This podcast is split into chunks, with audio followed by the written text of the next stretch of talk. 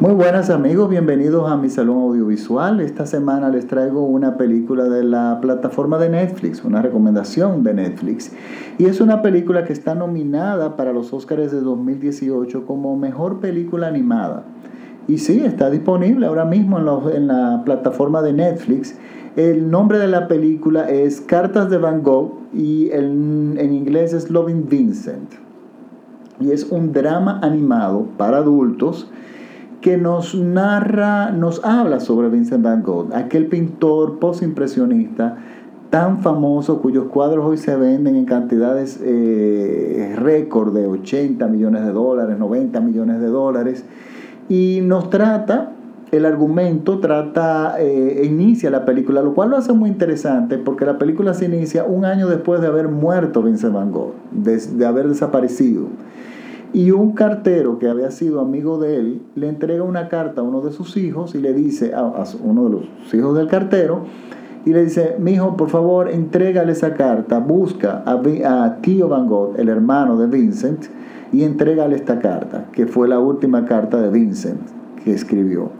Y este joven, de, al principio de Maragana, inicia esta cruzada entre todas las personas que tuvieron contacto con Vincent Van Gogh, buscando la forma de que lo pongan en contacto con el hermano tío.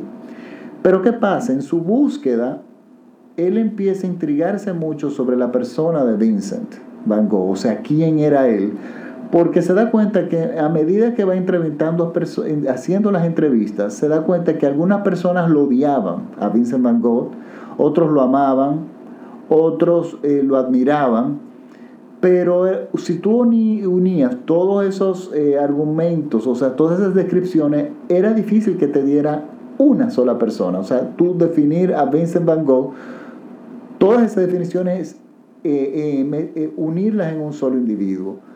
Y esto hace que tanto nosotros como espectador como el protagonista se involucre más en el proceso de búsqueda y de saber más de Vincent Van Gogh. Y bueno, esta es la trama y por ahí es que, es que la película se, se, desarrolla. No quiero entrar en más detalle porque serían spoilers, pero sí les cuento que es una película interesantísima, me gustó muchísimo y además tiene algo, la animación en que está hecha. uno se pregunta, pero ¿cómo logran un drama con la animación cuando uno normalmente lo relaciona con algo más Disney, más, más divertido, con personajes más ligeros? Bueno, miren, la película, lo que hace genial a la película también es, su puesta en escena, o sea, el tipo de animación que tienen.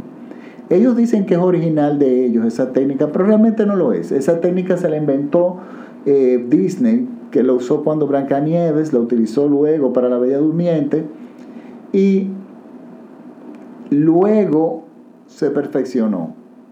Y es una técnica que es filmar a los actores con personajes y luego, en estudio, los animadores pintaban sobre las imágenes de los actores. Entonces eso ayudaba a que los, las animaciones, eh, los actores se movieran en una forma natural. Y fue algo muy innovador, pero eso es de Disney, claro, aquí lo utilizan, aquí lo que lo hace original es la forma en que lo utilizan. Y es que la película fue filmada con actores, pero luego se buscó un ejército de 150 pintores, quienes en la película entera la dividieron por fotogramas, o sea, le fueron dividiendo como si fuera foto por foto, como las películas de antes, en negativo, y cada uno de esos negativos lo pintaron al estilo de Van Gogh, lo animaron con el estilo de Van Gogh. Entonces estamos hablando de un trabajo agónico, que les tomó cinco años. Ahora, el resultado es impresionante. El resultado es un viaje a través del trabajo de Van Gogh, de la belleza, cómo él la sabía plasmar en el lienzo.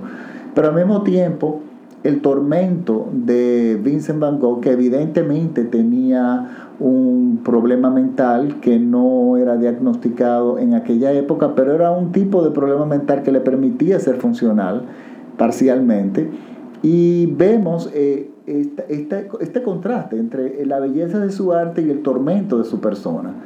Y bueno, la película se convierte en algo sumamente interesante, eh, muy, es, es, una delicia verla. Para aquellas personas que aman las televisiones de alta definición y el buen sonido, como yo, les digo que se van a encontrar con una sorpresa. En el caso de la imagen, ustedes se van a encontrar con que las televisiones, los televisores modernos de hoy en día son más rectangulares, contrario a los de antes, que eran más cuadrados.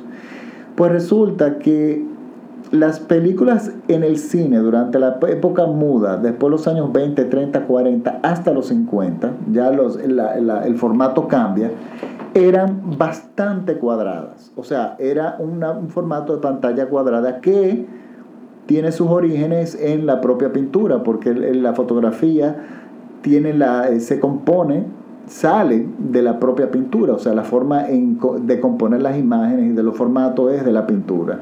Entonces aquí vemos que ellos eligen, me sorprendió, en vez de un formato que te cubra todo el televisor eh, rectangular, vemos dos rayas negras y tenemos el formato antiguo. O sea, vemos que la película va a transcurrir en su, televisor, en su televisor en el centro de la pantalla. Y van a ver dos líneas, dos franjas negras a los lados y la película va a transcurrir en el centro de la pantalla. No es que su televisor está mal, fue una decisión profesional y muy justa.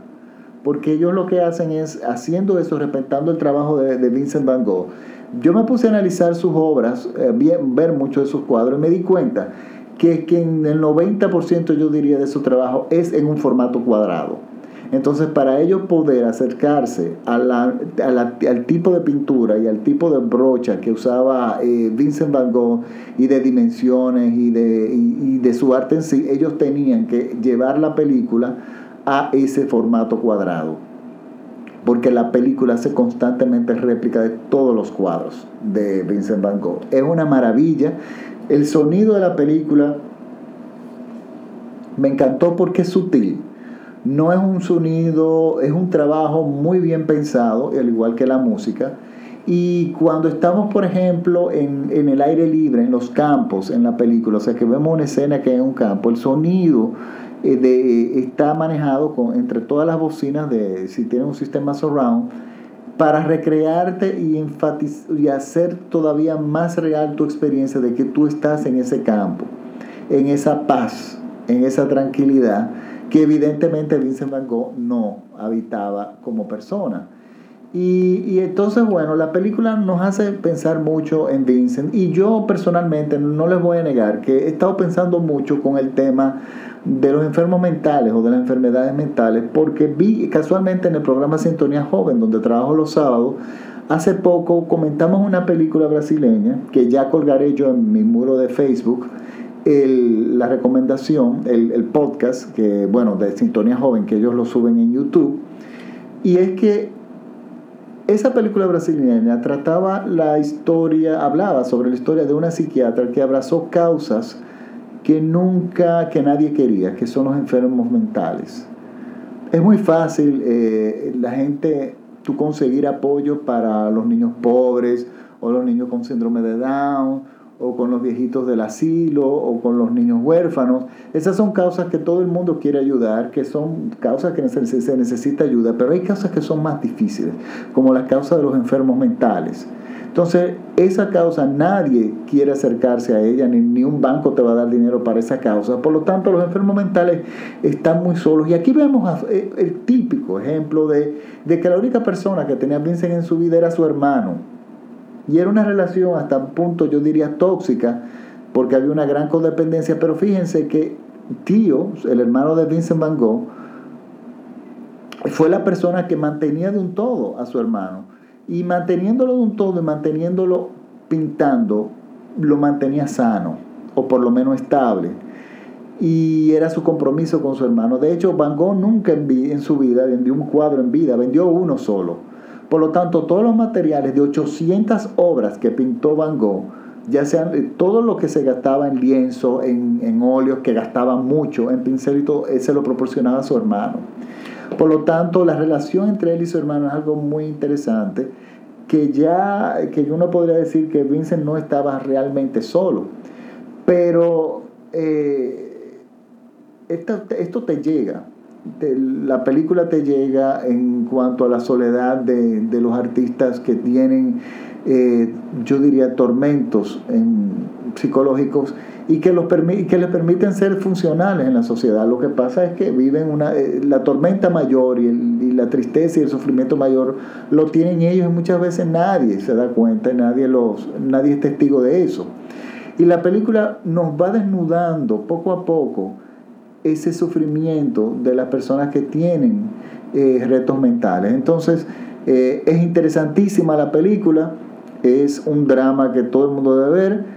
Y si necesitan. Yo les recomendaría, vean uno que otro documental que esté por ahí en YouTube sobre Vincent Van Gogh, porque yo creo que eh, viéndolo y teniendo una, una pequeña base, les será más, mm, podrán apreciar mucho más esta película.